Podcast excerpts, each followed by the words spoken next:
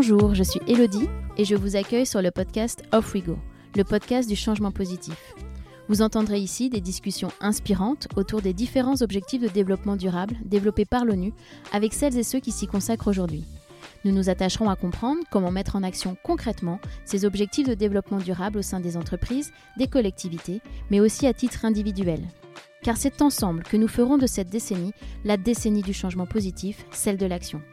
Les opportunités sont multiples et passionnantes. Bienvenue dans un monde durable. Alors, off we go!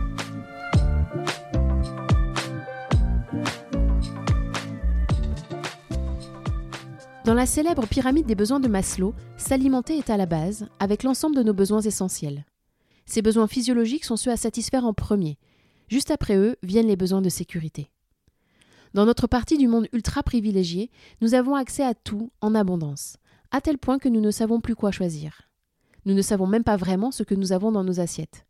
Même si nous essayons de faire attention à la provenance de nos aliments, nous ne savons pas toujours précisément comment ils sont produits. Dans un monde hyperglobalisé, les récents événements que sont la crise Covid et le confinement, ou encore la guerre en Ukraine, ont mis en lumière notre forte dépendance aux flux alimentaires avec les pays étrangers. Jusqu'à présent, nous n'avons manqué que de moutarde ou de farine, mais dans un contexte de dérèglement climatique et de raréfaction des ressources, la question de notre résilience alimentaire se pose déjà. Et avec elle, de façon mécanique, ni plus ni moins que celle de la sécurité intérieure et extérieure. Aujourd'hui, je reçois Stéphane Linou. Stéphane est auteur et consultant, spécialiste du rapport essentiel entre l'alimentation et la sécurité. Il est le pionnier du mouvement Locavore en France, ancien conseiller général de l'Aude et conseiller municipal. Il s'attache à convaincre les élus et les citoyens de la nécessité d'anticiper la crise alimentaire à venir afin d'échapper aux risques sécuritaires. Avec Stéphane, nous parlons évidemment du système fragile par lequel nous amenons l'alimentation jusqu'à nos assiettes. Nous nous projetons sur les temps à venir et les moyens d'y être préparés. Je ne vous en dis pas plus, je laisse place à ma conversation avec Stéphane Linou. Alors, off we go!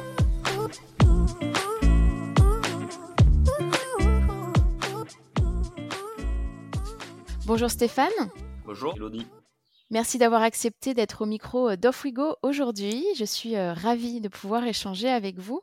Alors pour commencer, est-ce que vous pourriez nous en dire un petit peu plus sur vous et euh, sur le parcours qui vous a amené jusqu'ici? Ah, ça c'est une question.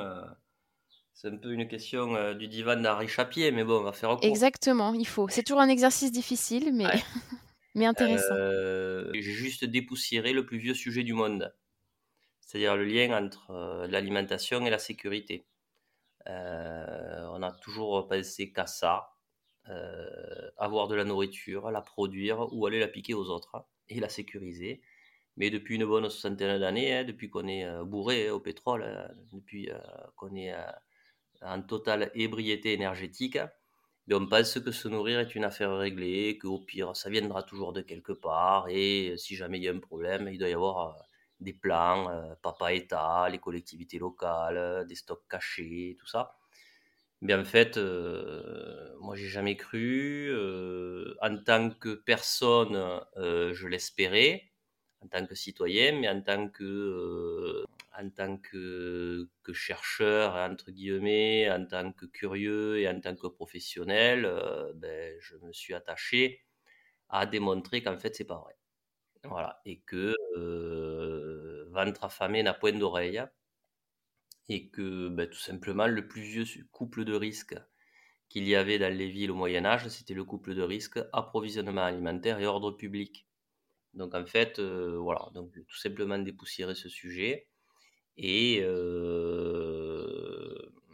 voilà, en tant que professionnel de l'aménagement du territoire et du développement local, en tant que militant également associatif, en tant que pompier volontaire également, puisque je me suis engagé entre autres euh, parce que j'avais cette inquiétude-là.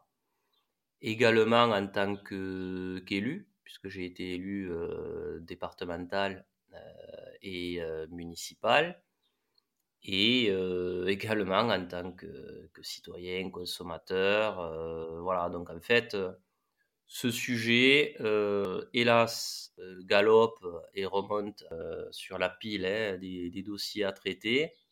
Mais comme on n'est pas préparé, ça risque d'être très dur. Et le président de la République, dans son discours du 14 juillet, a dit voilà, ben, il va falloir moins consommer et il faut s'engager dans un plan de sobriété. Et je l'ai entendu prononcer le mot de contingentement. Ça, c'est très intéressant.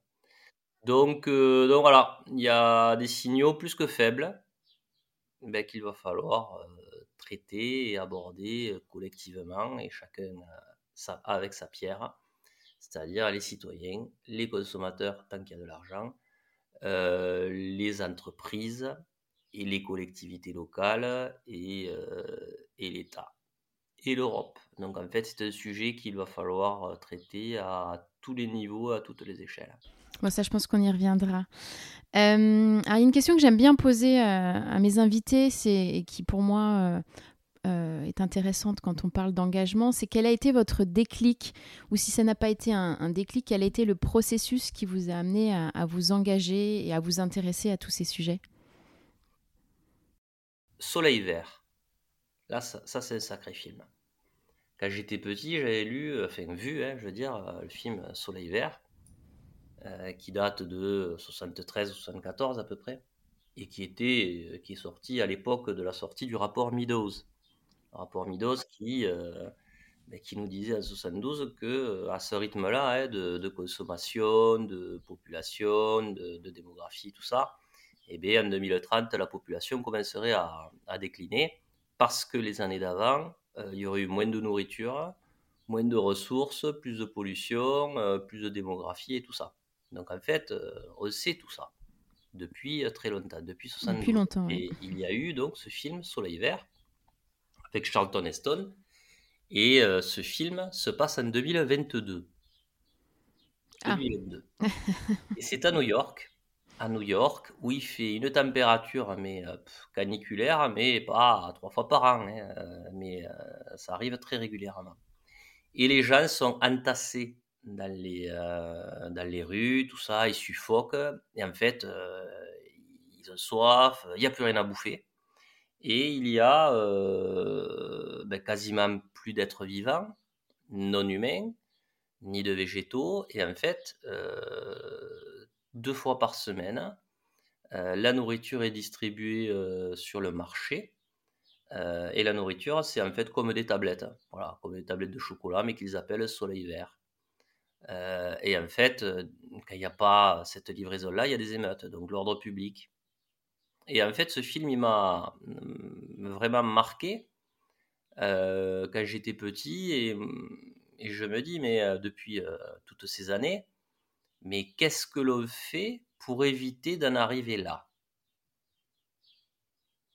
Qu'est-ce que, à titre individuel et à titre collectif, on met en place pour éviter d'arriver à ce scénario euh, qui, est exposé dans ce film Soleil vert? Donc je ne veux pas raconter la fin, je ne veux pas euh, divulgacher, comme on dit en bon, bon français, à la fin, hein. mais euh, voilà, si, on peut parler de déclic, ça en fait partie. et aussi à la fin des années 70 une série Il était une fois l'homme. Il était une fois l'homme. Le dernier épisode, c'était euh, le rapport Midos. On parlait déjà du rapport Midos. Moi, j'étais gamin et euh, je, je, voyais qu'il y avait voilà, des scientifiques qui se grattaient la tête, et tout ça, qu'il n'y avait plus de ressources, et qu'à la fin, on se battait. Ça terminait en guerre. Et après, euh, on avait tout détruit. Euh, une des dernières scènes, c'était des manifestations euh, dans les usines, ils n'avaient plus de ressources, quasiment plus d'énergie, des manifestations, et les manifestants, ils portaient des gilets jaunes. C'est marrant. Et il y avait aussi Albator. Albator qui était une série terriblement politique. Albator, c'était un corsaire de l'espace qui, euh, qui voyait que la Terre, donc c'était en 2977, euh, les humains, ils étaient devenus mais super feignants. Quoi. Ils pensaient qu'à jouer au golf, les courses, euh, les loisirs, tout ça. Et en fait, ils travaillaient plus la Terre. Et euh, le blé, il venait d'autres planètes. On faisait venir le blé de, par des spatiocargues, donc l'équivalent des camions hein, qu'on a sur les routes. Et en fait, Albator, il disait, putain, on est tombé bien bas. je vais essayer de, les réveiller, mes collègues sur Terre et je vais intercepter ces spatiocargues remplis de blé pour les réveiller. Et donc, il s'était mis à dos les terriens, Albator. Mais il y avait aussi autre chose. C'était une invasion des sylvidres, des, des envahisseuses. Et en fait, personne ne voulait voir cette invasion les terriens disaient mais non, mais c'est n'importe quoi, ça arrivera pas. Et Albator, c'est un rabat-joie, il nous emmerde avec les blés, le blé qui nous pique, tout ça. Donc en fait, c'était un gros déni. C'était le gros gros déni. Et en fait, euh, moi je me suis toujours dit, mais en fait, c'est une allégorie de ce que l'on vit maintenant. On ne produit plus notre nourriture. On s'est rendu dépendant de perfusion. Mais en plus, on ne veut pas voir un truc gigantesque qui nous arrive c'est-à-dire tout un tas d'emmerdes. Et là, c'était euh, incarné quelque part par, euh, par cette invasion extraterrestre. on voit que la, réalité euh, rattrape ben, malheureusement la fiction. C'est un peu ça. Donc en fait, souvent, ce que je dis, c'est qu'au au menu des emmerdes, nous n'en sommes qu'à l'apéro. Et on est toujours dans le déni.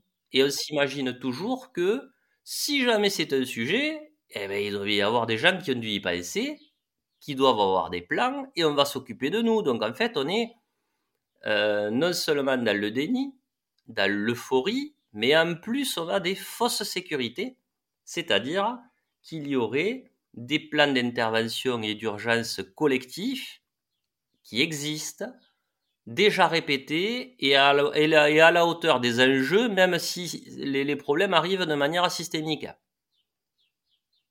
Donc en fait, euh, il y a tout un tas de, fake news à, évacuer. Les fake news, par exemple, que c'est pas un sujet, les fake news qu'il euh, doit y avoir des plans et tout ça. Donc en fait, euh, tout ça, ça se démontre. Et le, bon sens, c'est, contrairement aux fake news, ben, on est obligé de maintenant de le démontrer. Donc c'est ce que je fais depuis une bonne, bonne vingtaine d'années. Démontrer le bon sens. Et ça, c'est bien bas. Hein. Alors vous êtes un, spécialiste de, comme on l'a dit, hein, de la résilience et de la sécurité euh, alimentaire. Alors pour commencer, est-ce que, euh, enfin, je pense que c'est important de définir euh, peut-être ce qu'est la résilience. Je pense que c'est pas forcément évident pour tout le monde et, chacun peut avoir une définition différente ou mettre quelque chose de différent derrière le mot de résilience. Donc est-ce qu'on pourrait parler peut-être plus spécifiquement de ce qu'est la résilience alimentaire?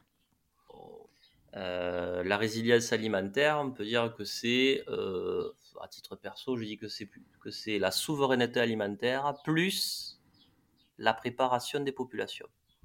La souveraineté alimentaire, euh, c'est le choix de décider, c'est de décider collectivement nos outils de production, nos nos semences, euh, même quelque part euh, quelque chose sur le foncier, voire l'encadrement des marchés. Mais ça ne concerne pour l'instant qu'un monde, c'est en gros hein, globalement le monde agricole. Alors que la résilience mais l'idée, c'est de, c'est de, voilà, la résilience alimentaire, c'est de préparer tout le monde. Voilà, alors que la mmh. résilience alimentaire, c'est ça, donc la souveraineté alimentaire, plus, plus la préparation des populations, c'est-à-dire euh, que l'on prépare les populations également à, produire une partie de leur nourriture euh, comme ils le peuvent, comme elles le peuvent, je veux à cuisiner, à flécher en tant que consommateur euh, ses achats pour que les dépenses alimentaires soient fléchées vers des infrastructures nourricières territorialisées et locales, c'est-à-dire que un consommateur euh, éclairé peut être coproducteur de sécurité collective, dans le sens où si il fait ses dépenses euh, chez des producteurs locaux, eh bien en fait, il maintient en fonctionnement des infrastructures nourricières autour de lui. C'est-à-dire circuit, euh, circuit court. Alors, circuit court de proximité, parce que vous pouvez avoir un circuit court, c'est-à-dire une salade produite à New York, vous l'achetez sans intermédiaire, eh ben ça reste du circuit court. Circuit court, c'est 0 ou 1 intermédiaire, alors que les circuits courts de proximité, c'est euh, beaucoup plus euh, localisé. Oui, c'est local, quoi. Beaucoup plus localisé, mm. mais euh, on, voit beaucoup plus facilement le lien entre acte et impact. Mm. Non, mais c'est bien de préciser ça parce que c'est vrai qu'après, ben, voilà, on peut tomber dans des dans différents termes, et typiquement, typiquement pardon, circuit court, c'est beaucoup utilisé. Et ça ne veut pas forcément dire, du coup, les, la bonne chose. Donc, c'est bien de. Voilà. Circuit court de, proximité. De proximité, oui, d'accord. Voilà, et, en fait, là, les, les consommateurs, lorsqu'ils achètent à des producteurs locaux, même qu'il y ait un ou plusieurs intermédiaires, hein, mais en fait, fabriquent de la sécurité territoriale autour d'eux. C'est-à-dire que euh, lorsqu'on achète un produit qui vient de loin, eh bien, en fait, on fabrique de l'insécurité localement. Alors que lorsque l'on achète des produits au bon prix, je dis bien au bon prix à des producteurs euh, locaux, eh bien, en fait, c'est la meilleure façon de les maintenir en activité et donc en vie. Donc, en fait, euh, on l'a vu pendant le confinement, on était très content d'avoir quelques producteurs locaux autour de nous, parce que lorsqu'il y a un sentiment d'insécurité, on se raccroche à des repères locaux qui rassurent. Donc en fait, pour, avoir des producteurs euh, à côté de nous lorsque ça va mal, eh bien, il faut que lorsque ça va bien, euh, ben, qu'on les entretienne en leur achetant régulièrement les produits au bon prix.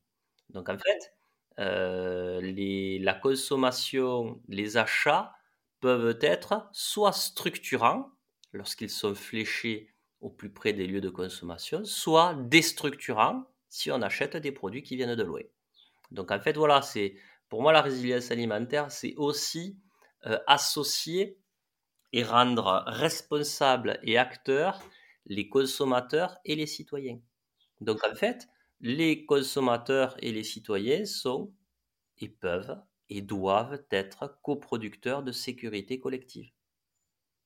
Et du coup, quel est, enfin, vous pouvez reparler du lien entre euh, sécurité et euh, alimentation, puisque on a parlé de résilience. et effectivement, vous, vous faites un, lien entre euh, alors, l'alimentation et la je, je, bah, je rappelle tout simplement qu'on est euh, bon, une espèce qui euh, n'a pensé qu'à ça hein, euh, depuis le début. En, tant que, en tant qu'espèce, on a sapiens, on a commencé par courir après la nourriture. lorsqu'on était chasseur-cueilleur, en fait, notre, notre ventre allait vers la nourriture. Donc, on suivait les troupeaux qui suivaient eux-mêmes la végétation.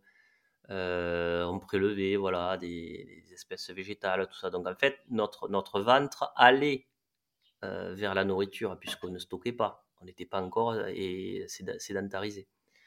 Ensuite, lorsque le climat s'est stabilisé et un peu réchauffé, eh bien cette nourriture l'a produite autour de notre ventre. C'est là qu'on a inventé l'agriculture au néolithique, moins 10 000, 12 000, tout ça.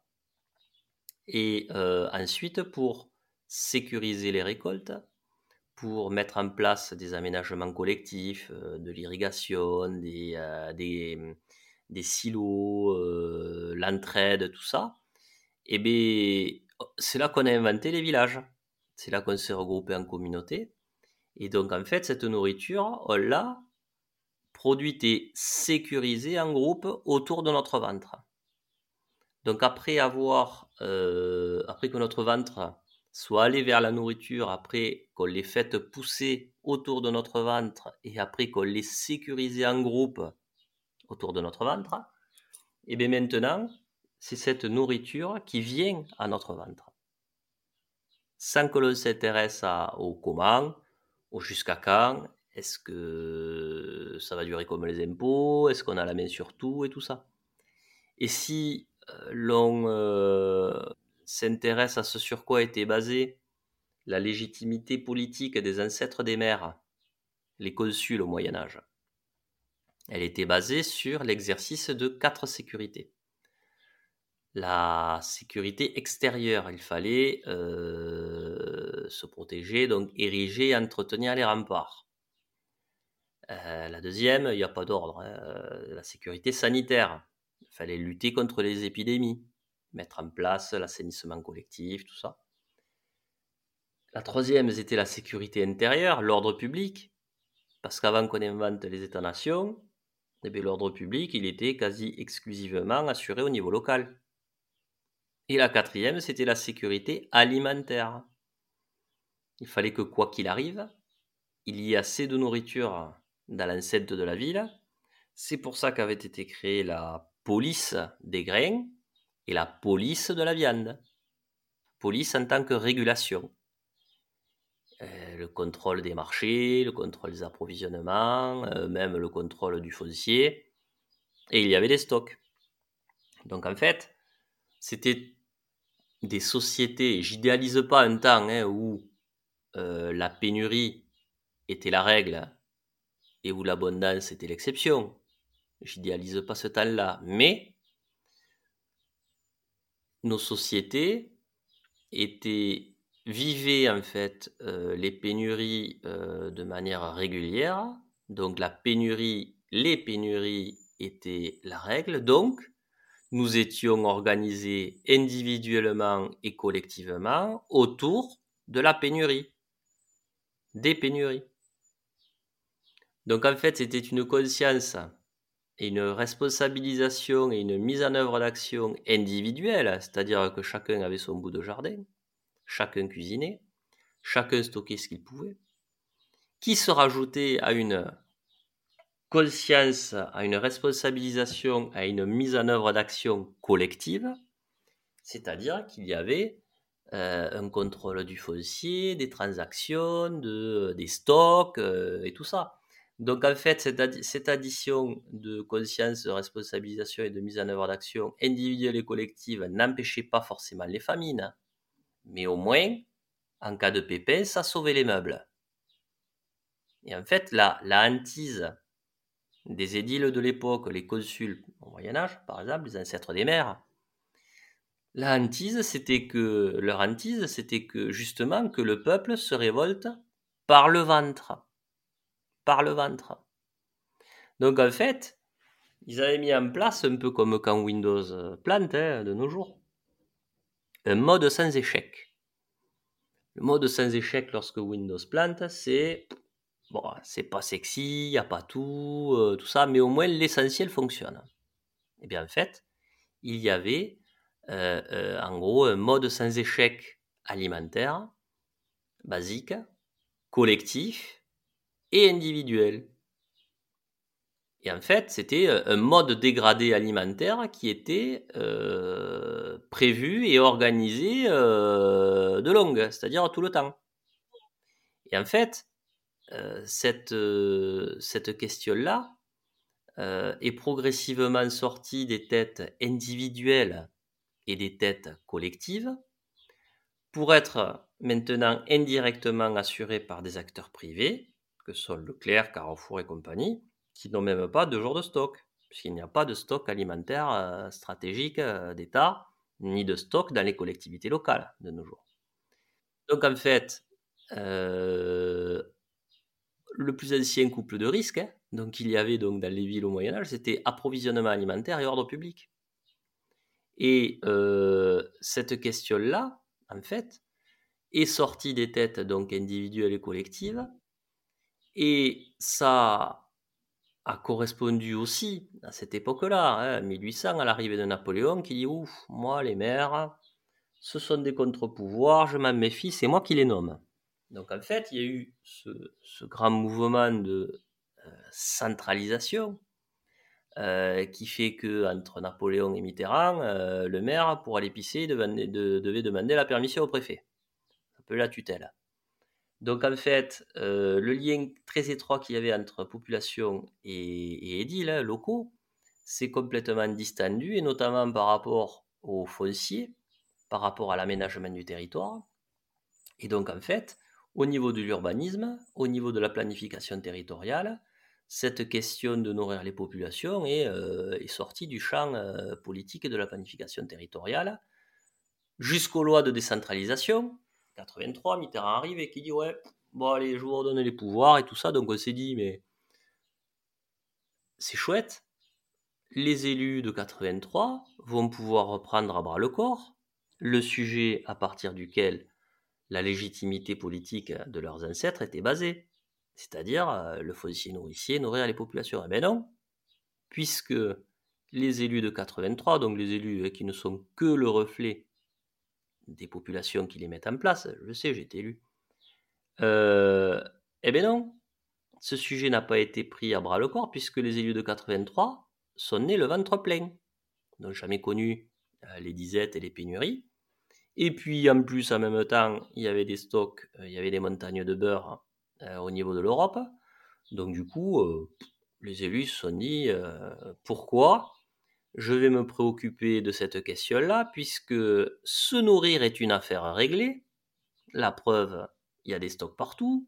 La preuve, tout le monde grossit, il y a de plus en plus de, personnes obèses, diabétiques et tout ça. Et puis d'ailleurs, en plus, l'agriculture, c'est pas ça qui rapporte la taxe professionnelle.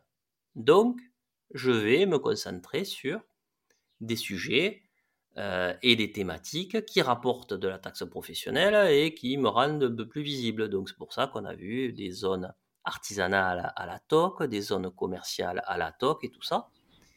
C'est vrai que c'est devenu un système qui est devenu complètement transparent à l'œil du consommateur. Quoi. Enfin, ben... on, a, accès à tout sur des, des, étalages et des étagères. Et... Alors, transparent, sauf au niveau de la fiscalité. Quand même, hein, sauf au niveau de la fiscalité. Là, c'est sacrément opaque.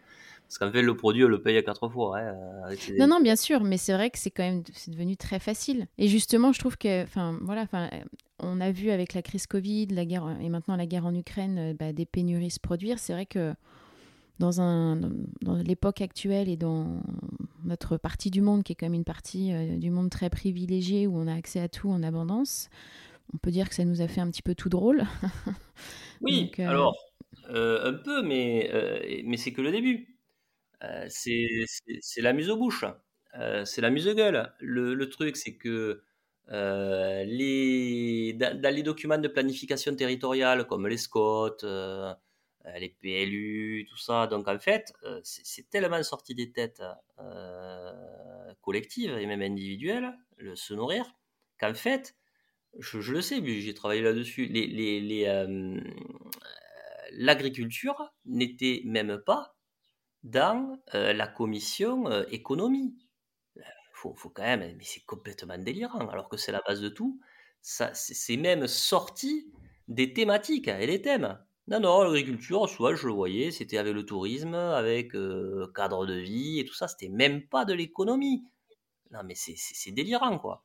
Donc, en fait, et ouais, donc, on a su quantifier, donc, dans ces documents de planification territoriale, on a su quantifier le nombre de crèches, le nombre de zones euh, commerciales, le nombre de cinémas, tout ça, mais le nombre d'agriculteurs pour nous nourrir, le nombre de euh, de nourriciers, tout ça, rien du tout.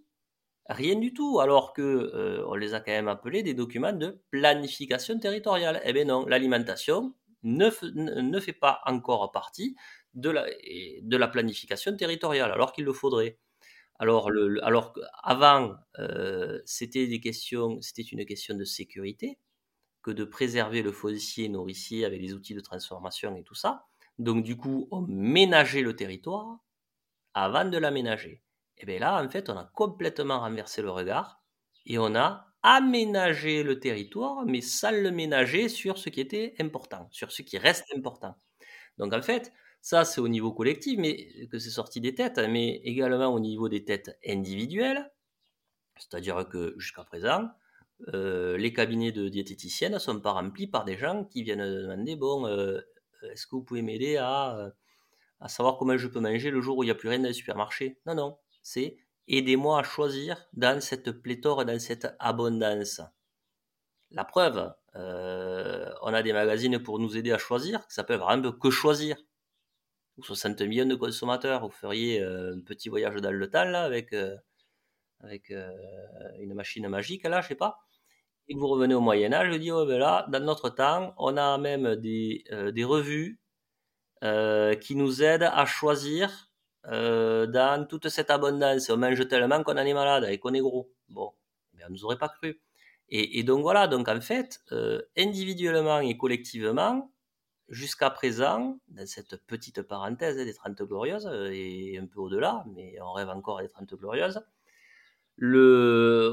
c'est sorti donc de nos têtes le lien de... entre l'alimentation et la sécurité, et au point que même, je me souviens, mes parents avaient acheté hein, une maison euh, dans un lotissement sur des terres, qui, avant c'était des terres maraîchères euh, à Blagnac. Et en fait, je disais à mes parents, mais comment ça se fait là qu'on ne plante pas des poireaux là? Mais ça va pas. Je dis, mais pourquoi? Eh bien, c'est interdit. Je dis, mais quoi C'est interdit où? Eh bien, dans le règlement. C'est interdit dans le règlement du lotissement.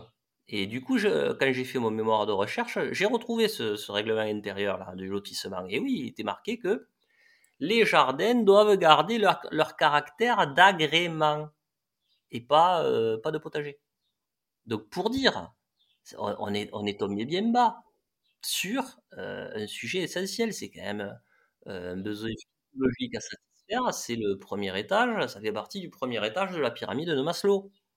C'est à l'opposé des selfies, mais pour l'instant encore, on pense plus aux selfies que au premier étage de la pyramide de Maslow. Donc ça, c'est bon au niveau français, ça s'est passé dans dans d'autres pays également, mais ce qui s'est également passé à peu près à ce même moment-là, au début de la révolution industrielle, c'est la découverte et l'exploitation des énergies que j'appelle faciles, les énergies faciles, les énergies fossiles, charbon, pétrole, qui ont fait que, à partir de ce moment-là, en fait, les transports n'ont quasiment plus rien coûté.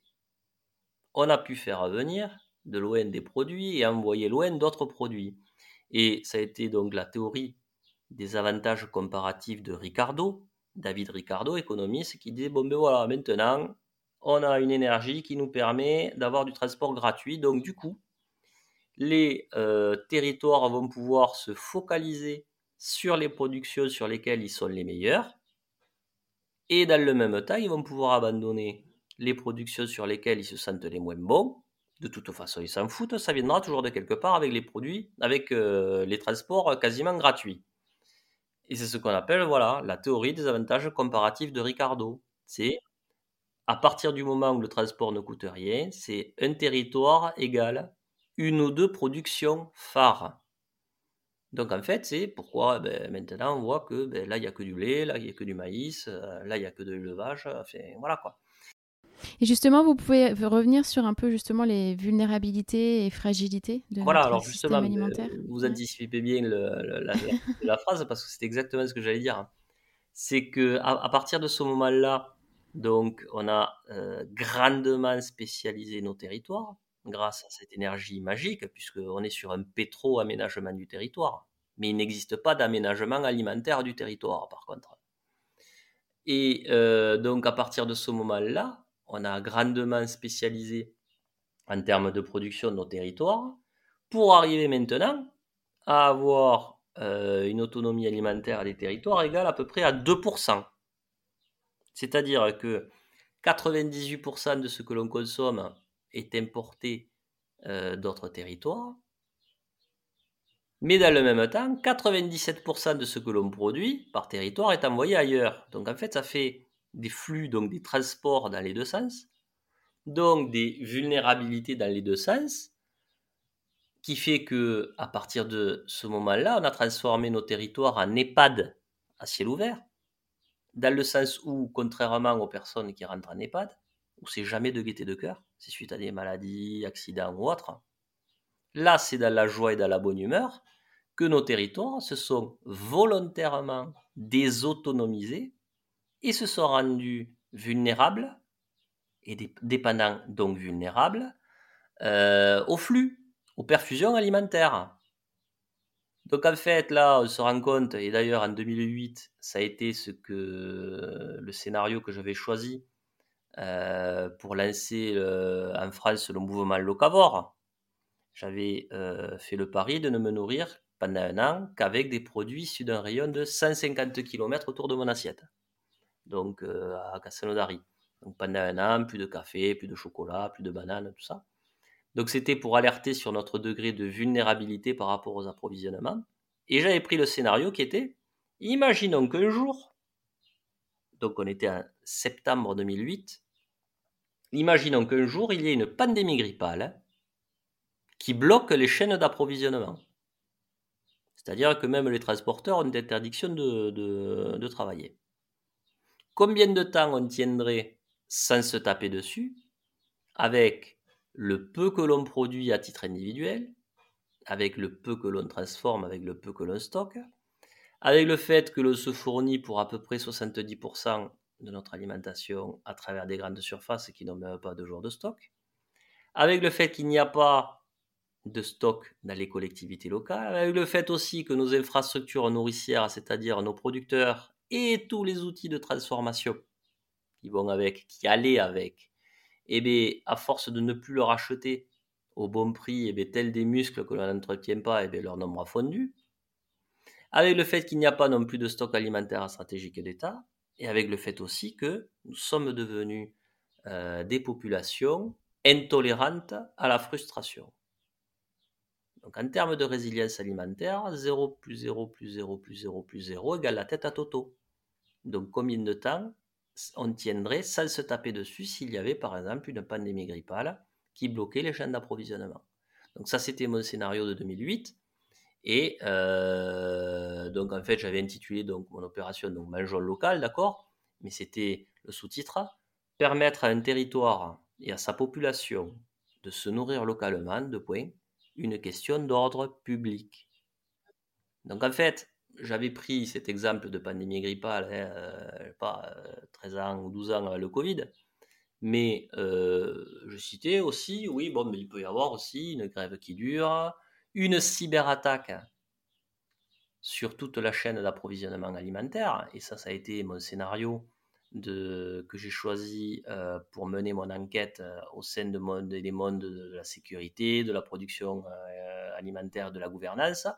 J'avais pris toujours euh, sur ces mêmes perfusions, donc les flux, mais un autre virus, pas un virus humain, mais un virus informatique.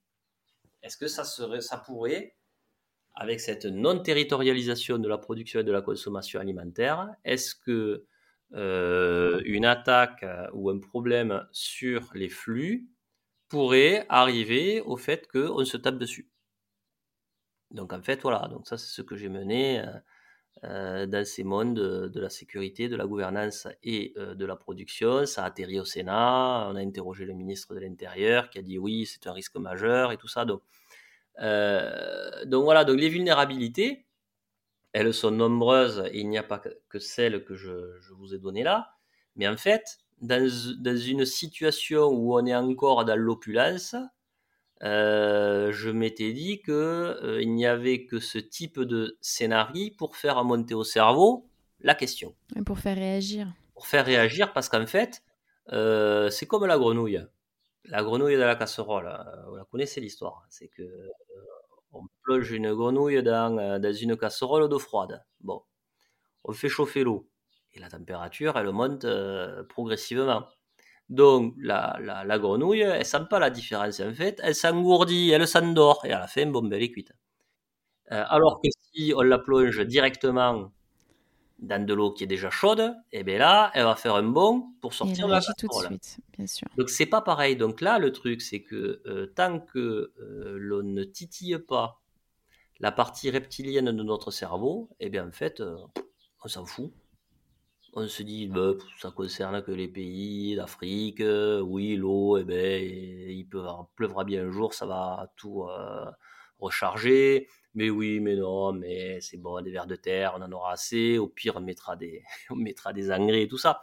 Donc en fait, si on ne fait pas euh, toucher du doigt l'état d'un système, et en l'occurrence, système alimentaire, euh, si on ne le fait pas toucher du doigt avec un scénario de rupture, eh bien en fait, un, on s'y intéresse pas, et deux, euh, on ne voit pas les, vulnérabilités.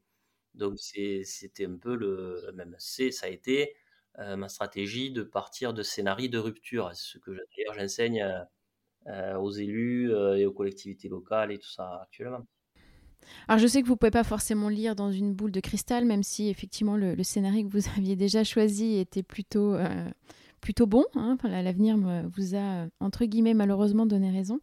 Mais qu'est-ce, que, qu'est-ce qui nous attend? Est-ce que vous pouvez, Alors bon, euh, Alors bon euh, je, je, préfère préciser que euh, je ne fais pas une gloriole d'avoir vu juste. Hein.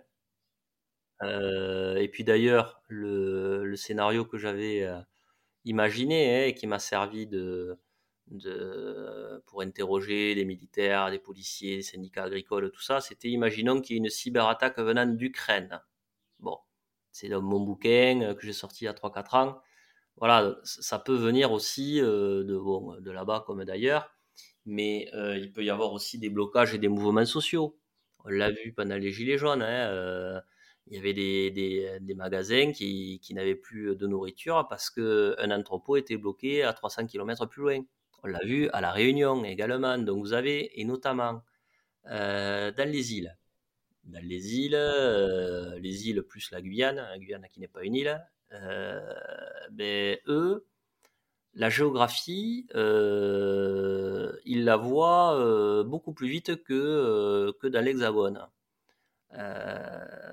donc en fait, je pense que c'est sur les territoires insulaires qu'il y aura une, une organisation beaucoup plus rapide sur ce sujet. parce qu'en fait, les perfusions, eux, ils les voient arriver à travers les bateaux. Dans l'hexagone, les perfusions, on les voit pas trop. On les voit pas. On les voit pas. Donc, oui, de toute façon, hein, l'énergie, par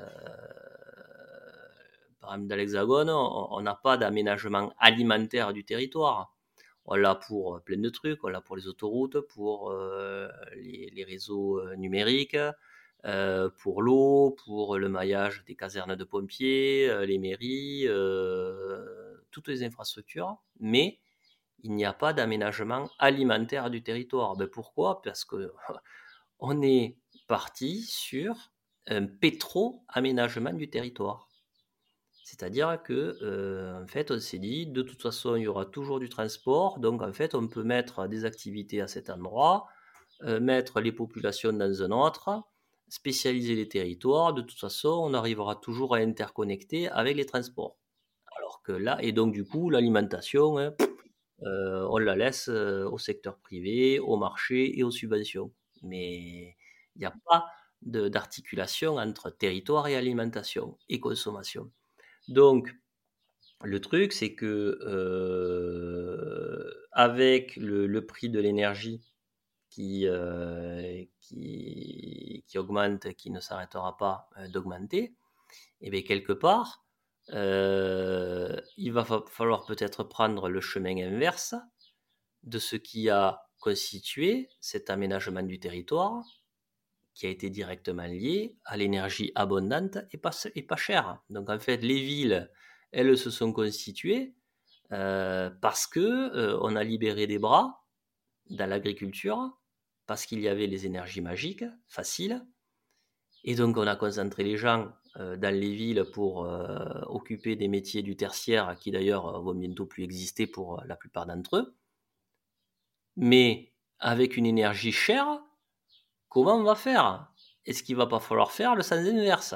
Donc en fait, euh, il risque d'y avoir un exode urbain, et le mieux, ça serait de le préparer dès maintenant. C'est-à-dire préparer les compétences pour euh, former des centaines de milliers d'actifs agricoles. Alors, je n'emploie pas le terme de, d'exploitant agricole euh, qui est généralement euh, associé à la propriété privée. Parce qu'en fait, maintenant, il n'y a plus personne qui a assez d'argent pour s'installer et, acheter euh, les terres, le matériel, les bâtiments et compagnie. Mais des actifs agricoles, c'est-à-dire des, des, gens avec des compétences en production alimentaire. La moitié de nos actifs agricoles partent à la retraite dans moins de 10 ans. Donc, qui c'est qui va, qui c'est qui va produire? Donc, en fait, les actifs agricoles de, de bientôt, ils sont dans les villes. Ils sont nombreux à occuper des métiers qui, dans pas longtemps, n'existeront plus. Donc il y a eu toute une armée agricole à lever sur l'ensemble du pays, tout simplement pour qu'on ait à bouffer. Pour qu'on ait à bouffer. Parce que l'agriculture française, qui est forte sur certains euh, aspects, est complètement dépendante euh, des énergies faciles que l'on n'a pas. Elle est également dépendante euh, des, machines que l'on ne produit quasiment pas. Toutes les pièces ne sont pas forcément produites en France, mais également au niveau des actifs agricoles. Donc en fait, l'agriculture française marche avec des bras étrangers, c'est-à-dire les saisonniers, tout ça. Donc c'est comme si une armée fonctionnait avec des mercenaires. C'est pareil. Donc on a des mercenaires agricoles que l'on est obligé de faire venir, tout simplement parce que en France, on n'a pas assez d'actifs agricoles pour faire le travail. Alors que c'est quand même à la base de, la vie, quand même, hein, l'énergie alimentaire. donc en fait, c'est c'est un aménagement du territoire, un pétro-aménagement du territoire sur lequel il faut vraiment se questionner. Et en disant, voilà, allez, on est lucide, comment on en est arrivé là? Eh ben, C'est grâce au pétrole, aux énergies magiques. D'accord. Bon, avec les énergies magiques beaucoup plus chères, comment on fait? Eh bien, Ce serait intéressant de voir euh, le chemin inverse. Et donc tout ça, ça se prépare. Donc en fait, euh, je suis pas dans le yak à faucon, hein, mais euh, avant de faire, il faut déjà avoir le discernement et euh, savoir comment on en est arrivé là et identifier les besoins intemporels à satisfaire. C'est quoi? C'est boire, manger, se protéger, se soigner. En fait, c'est tout simplement regarder en face la pyramide de Maslow et prioriser. Et dans un monde de contraintes, il faut identifier ce à quoi on tient le plus. Ce sont euh, ces 4-5 euh, sujets-là et faire des choix. Donc c'est terriblement politique. Hein. C'est vraiment terriblement politique. Et, et ceux qui disent, moi, moi, ce sont, hein, je suis dans mon coin, je me prépare, j'ai mon jardin, j'ai ma cave, eh bien, en fait, euh, ils se trompent parce que il ne peut exister de sécurité individuelle s'il n'y a pas une sécurité collective. Parce qu'en fait, euh, si on ne se prépare pas collectivement, eh bien, les seuls qui seront préparés, ce seront les premières cibles. Ils se feront euh, submergés par les autres. Donc en fait, c'est vraiment une question de sécurité, mais la sécurité dans son, euh, dans son angle préventif. Parce que lorsque j'ai mené mon enquête auprès de pompiers, militaires, policiers, syndicats agricoles, élus, tout ça, donc en fait, ils m'ont tous répondu euh, que oui, effectivement, mon scénario que j'avais mis dans euh, la revue Préventique, un article que j'avais intitulé Qui veille au grain, c'était en 2017 à peu près, il dit voilà, euh, est-ce qu'une cyberattaque pourrait provoquer des troubles à l'ordre public? Il m'a dit oh oui, tout à fait, et, oui, effectivement, puisqu'il y a une grosse concentration dans la distribution et les populations ne sont pas préparées, il n'y a pas de territorialisation entre production et consommation alimentaire. Et je leur demandais, est-ce qu'il existe un plan de continuité alimentaire? Euh, Non. Et effectivement, il pourrait y avoir des troubles à l'ordre public et tout le monde serait débordé, c'est-à-dire que le vigile de supermarché serait débordé, qui ferait appel? À la police municipale qui serait débordée, qui ferait appel à la police nationale qui serait débordée, qui ferait appel à la gendarmerie nationale qui serait affaiblie, et à la gendarmerie nationale qui serait débordée, et qui ferait appel au reste de l'armée qui serait affaibli. Donc en fait, le continuum sécurité-défense, c'est ce qu'il y a en gros entre le vigile de supermarché et le sous-marin nucléaire lanceur d'engins, serait affaibli s'il y avait quelque chose qui mette à bas nos perfusions alimentaires, parce que des troubles intérieurs arriveraient de suite et nos forces de sécurité seraient absorbées pour cela. Donc en fait, la non-territorialisation de la production et de la consommation alimentaire, avec des populations non préparées et devenues intolérantes à la frustration, c'est de nature à affaiblir notre continuum sécurité-défense et donc à concerner deux des trois piliers régaliens que sont la sécurité intérieure et la sécurité nationale. Donc en fait, l'idéologie néolibérale qui s'est largement développée grâce aux énergies magiques, faciles, charbon, pétrole, est en train de se contredire elle-même parce que la sécurité intérieure et la sécurité nationale euh, est concernée par euh, ce type de sujet. Donc en fait, on est allé trop loin dans la théorie des avantages comparatifs de Ricardo et on en a oublié et méprisé la résilience donc c'est pour ça que je dis qu'il faudrait rajouter un volume, un volume de Cyrulnik dans le Ricardo.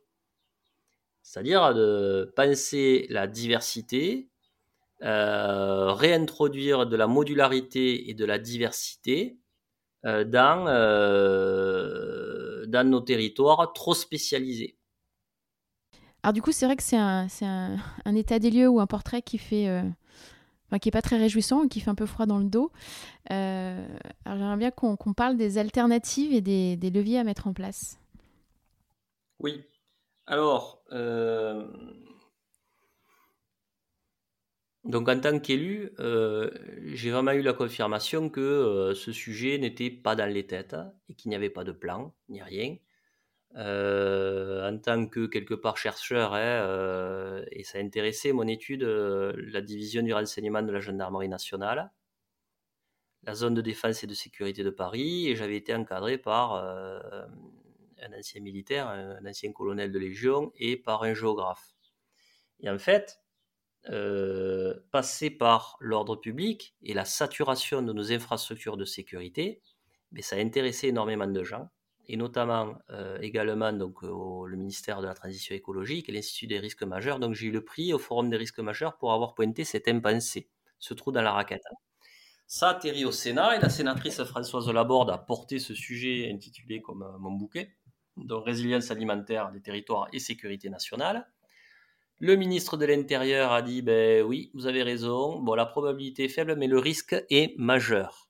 Risque majeur. Donc du coup, on s'est dit, eh bien, on avait raison. Il va falloir amener ce sujet au niveau des collectivités locales et en les rassurant. Après ce constat qui n'est pas rassurant, d'accord, hein, mais il faut quand même être lucide sur euh, d'où on part en leur disant qu'il y a quand même des leviers d'action et notamment les plans communaux de sauvegarde. Donc les plans communaux de sauvegarde sont des dispositifs euh, obligatoires pour les communes qui ont un risque majeur sur leur commune, euh, sur leur territoire, c'est-à-dire euh, risque incendie, risque inondation ou autre. Et en fait, chaque maire qui a un plan communal de sauvegarde, même d'autres, peuvent enrichir, peut enrichir son plan communal de sauvegarde avec le risque qu'il veut, et notamment le risque de rupture d'approvisionnement alimentaire. Et ça, euh, donc, euh, je, forme les élus à ça avec l'Institut supérieur des élus. Et donc, ce sont des formations gratuites et euh, pour les élus. Donc, un, je leur démontre que c'est un sujet. Deux, je démontre que si jamais il y a un problème, eh ils seront tout seuls parce que les plats hors sec ne suffisent pas pour des problèmes d'ordre systémique, mais qu'ils peuvent, à travers le plan communal de sauvegarde, lister et mettre en œuvre des actions de prévention et de protection. Et là, la première commune de France à avoir enrichi son plan communal de sauvegarde avec le risque de rupture d'approvisionnement alimentaire, après que je l'ai formé, c'est la commune basque de Biriatou, qui a enrichi son, euh, son plan communal de sauvegarde et euh, à lister des actions à mettre en place, réviser son, euh, son plan local d'urbanisme, réserver des terres pour l'installation, augmenter les stocks à la cantine, mettre en place des ateliers cuisine, euh, favoriser des jardins forêts, mettre en lien les personnes âgées qui ont un jardin en friche mais qui ont, qui ont mal au dos avec des jeunes qui n'ont pas de jardin mais qui n'ont pas mal au dos, par exemple. Euh, voilà, mettre en place des ateliers cuisine, porter le sujet au niveau intercommunal, euh, euh, alerter les pompiers pour mettre en place des mesures de prévention ensemble, enfin tout ça. Donc en fait, tout ce que l'on dit qu'il faudrait faire depuis 40 ans au nom de l'écologie et qui ne marche pas, ben là, au nom des risques et de la sécurité, ben ça marche. Donc là, j'arrête pas de former donc des, territoires qui ont des PAT, donc des projets alimentaires territoriaux. Parce que les projets alimentaires territoriaux, vous n'en avez aucun en France qui part d'un scénario de rupture d'approvisionnement alimentaire? Et là, je propose de partir d'un scénario de rupture d'approvisionnement alimentaire pour euh, bâtir le plan, le plan euh, projet alimentaire territorial, qui n'est pas encore un plan, alors qu'il faudrait, et là avec la législation, faire évoluer ces PAT qui ont le P de projet, en P de plan alimentaire territorial. Et là, on à aligner, et voilà, et là, on mmh. arriverait à aligner donc plan communal de sauvegarde, plan intercommunal de sauvegarde, euh, plan climat, air, énergie, territoire, les PCAET qui existent, et plan locaux d'urbanisme intercommunaux. Donc en fait, on arriverait à de la planification territoriale. Ah ben planification, ben, c'est plus un gros mot. Donc en fait, les outils, ils existent déjà. Il suffit il suffit, entre guillemets, de les aligner. Déjà pour avoir de la cohérence et deux, pour euh, être, être efficace. Donc en fait, passer par les risques, ça euh, associe tout le monde en fait. Il n'y a pas de ventre de droite, il n'y a pas de ventre de gauche.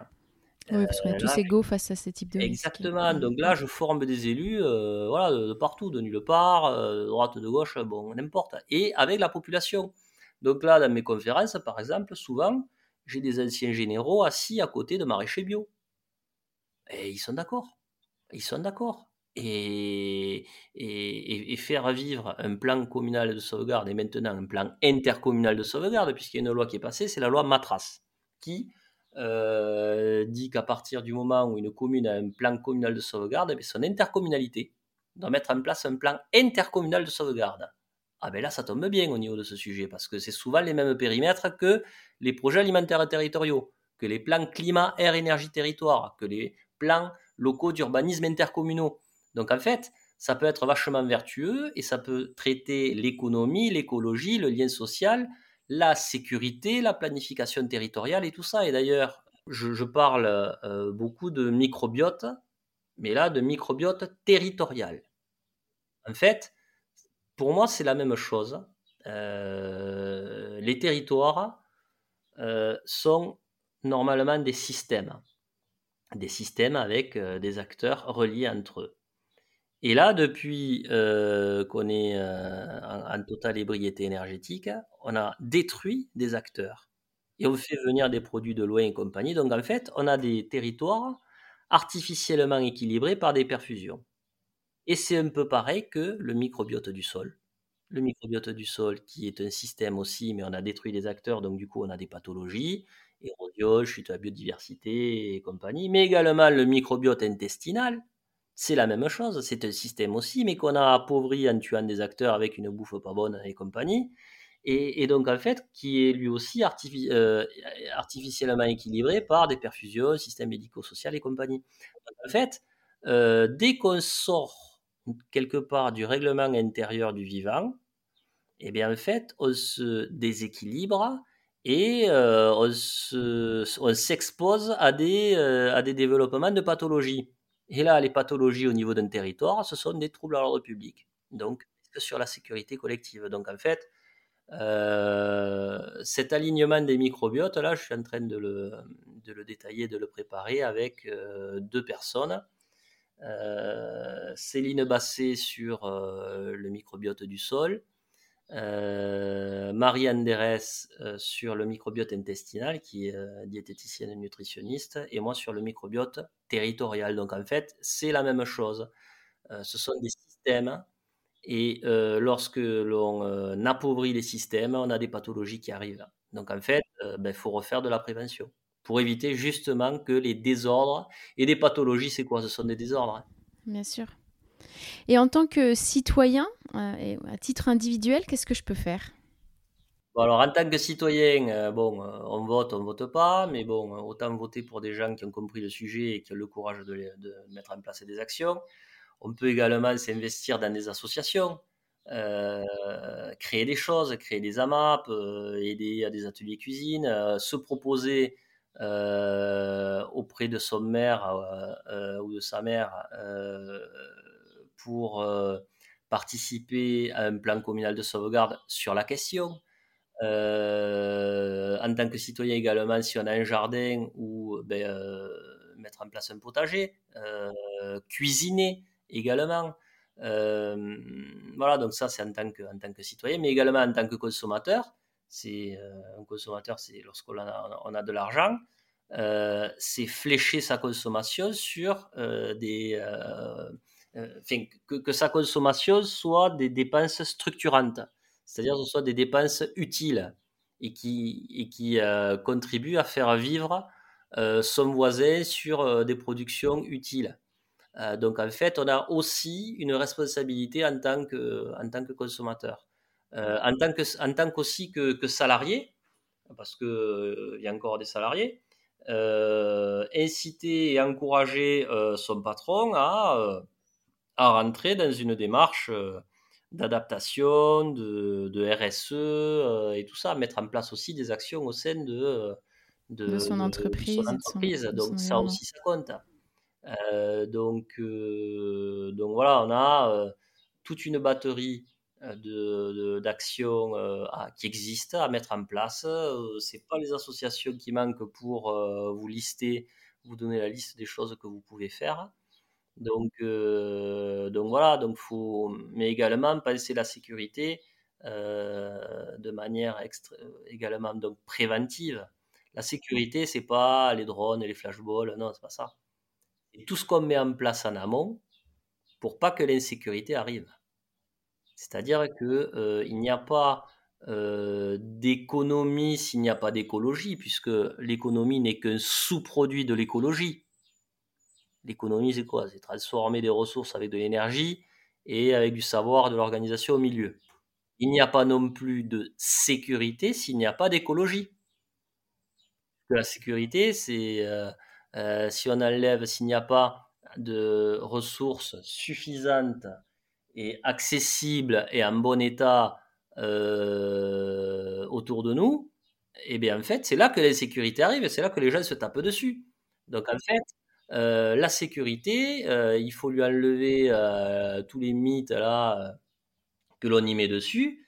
C'est la plus grosse partie de la sécurité, c'est tout ce qu'on met en place en amont pour pas que l'insécurité arrive. C'est comme la sécurité routière, c'est pas que les radars, c'est qu'on a mis en place au niveau de la sensibilisation, du progrès des voitures, euh, de la formation des gamins pour qu'ils fassent chez les parents, pour euh, qu'ils mettent la ceinture, ça, ça marche, ça aussi.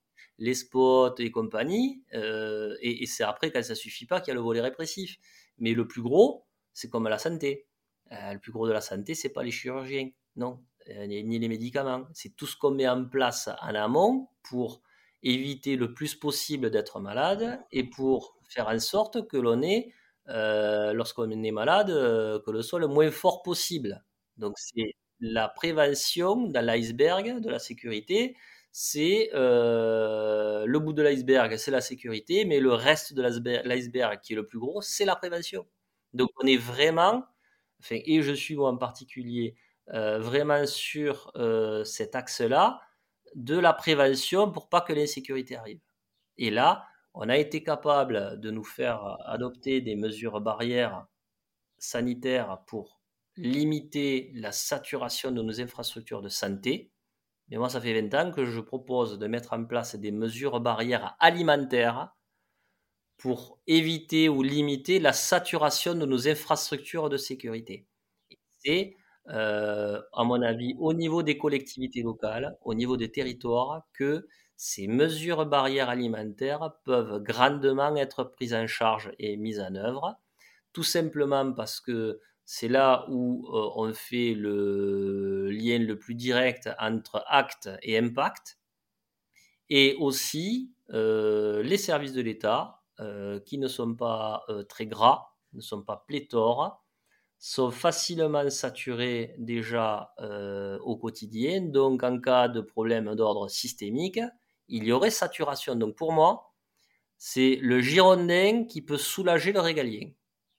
Euh, et le monde de la prévention euh, et de la préparation des populations sur le côté alimentation, mais pas que, mais sur le côté alimentation, a euh, vraiment un très très très grand rôle à jouer avec les agriculteurs, les collectivités locales, les services de l'État, les assistantes sociales, les diététiciennes nutritionnistes, les, les outils de transformation et tout ça. Donc en fait, c'est refaire un système. Et vous, qu'est-ce qui vous porte au quotidien? Qu'est-ce qui me porte? D'abord ne pas nuire et ensuite euh, être utile.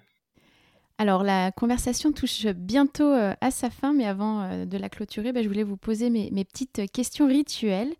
Alors qu'est-ce qui vous a inspiré récemment? Ça peut être un livre, une personne, euh, un documentaire, quelque chose que vous avez vu. Qu'est-ce qui m'a inspiré récemment? Oui. Ce que je suis en train d'écrire avec, euh, avec Céline Basset, l'alignement des microbiotes. C'est-à-dire que tout est système, donc euh, microbiote du sol, microbiote intestinal et microbiote territorial. c'est, j'enfonce peut-être une porte ouverte, hein, mais tout est système, hein, il faut multiplier les acteurs et les remettre en lien. Et ça, c'est euh, respecter quelque part le, grand règlement intérieur du vivant. Donc en fait, c'est voilà, il faudrait humblement, euh, mais énergiquement, se pencher sur, euh, sur ces sujets. Que diriez-vous à ceux qui hésitent à se lancer, à s'engager dans cette démarche? Est-ce que vous avez un conseil par où commencer? Alors, s'ils hésitent à se lancer, c'est que c'est que peut-être qu'ils croient que un c'est pas tout à fait un sujet et que peut-être qu'ils croient que euh, y a des plans B et que Papa État a un plan. Donc, euh, je les inciterai à, se renseigner davantage. Euh, et s'ils veulent se lancer, ben, peut-être une, des étapes les plus importantes, c'est au début, c'est savoir faire le tri et écarter les marchands de rêve et les fausses solutions et notamment pas mal de greenwashing parce qu'on n'a pas le temps de se tromper en fait. on n'a pas le temps de se tromper. Mmh. On n'a pas euh, assez de ressources et d'énergie pour se payer le luxe de se tromper sur des fausses solutions. Donc le plus gros, le plus gros c'est la sobriété, c'est-à-dire consommer moins et consommer plus intelligemment et euh, se relier avec des gens qui font déjà des choses. Euh, et puis bon, c'est aussi le meilleur moyen de, d'éviter ou de limiter ou de sortir de, l'éco-anxiété. Euh, la dépression, hein, euh, puis bon, ça, limite la consommation d'alcool également. Mais c'est ça, c'est, l'action collective et des actions bien pensées et utiles qui, qui peuvent faire tenir, en fait. Donc, faut pas rester seul et isolé parce que sinon, euh, sinon, on tombe en dépression. Donc, il euh, faut, se remettre en lien et, choisir ses combats. Et pour vous, à titre personnel, quel, est, quel changement positif voudriez-vous apporter dans votre vie pour aller encore plus loin? Dormir davantage. Parce qu'on n'est pas des machines, on n'est pas des machines et on en revient toujours à l'énergie qui est centrale. Et si on ne sait pas euh, gérer son énergie, eh bien, on n'est pas utile pour soi et on n'est pas utile pour les autres. C'est très vrai. Est-ce que vous pouvez dire à nos auditeurs où retrouver euh, votre actualité? Oh ben, euh, tant que j'ai pas mis au propre mon site internet, vous pouvez bah, sur sur la barre de recherche hein, de votre moteur de recherche préféré, en mhm. tapant mon nom, actualité, et mon Facebook, mon LinkedIn, et bientôt ma, mon émission de télé. Merci beaucoup Stéphane pour cette conversation passionnante. À ben, bientôt. Avec plaisir, avec plaisir, à bientôt. Merci d'avoir écouté cet épisode. Vous retrouverez toutes les références dans la barre de description du podcast. N'hésitez pas à le recommander autour de vous et à le partager sur vos réseaux sociaux. Si vous voulez continuer la conversation ou vous tenir informé de l'actualité du podcast, retrouvez-moi sur Off We Go le changement positif sur Instagram et Facebook. Et n'oubliez pas que la meilleure façon de soutenir le podcast est de laisser des étoiles et des commentaires sur les plateformes, et notamment sur Apple Podcast. Je vous retrouve dans 15 jours pour un nouvel épisode, et d'ici là, mobilisons-nous. À très bientôt.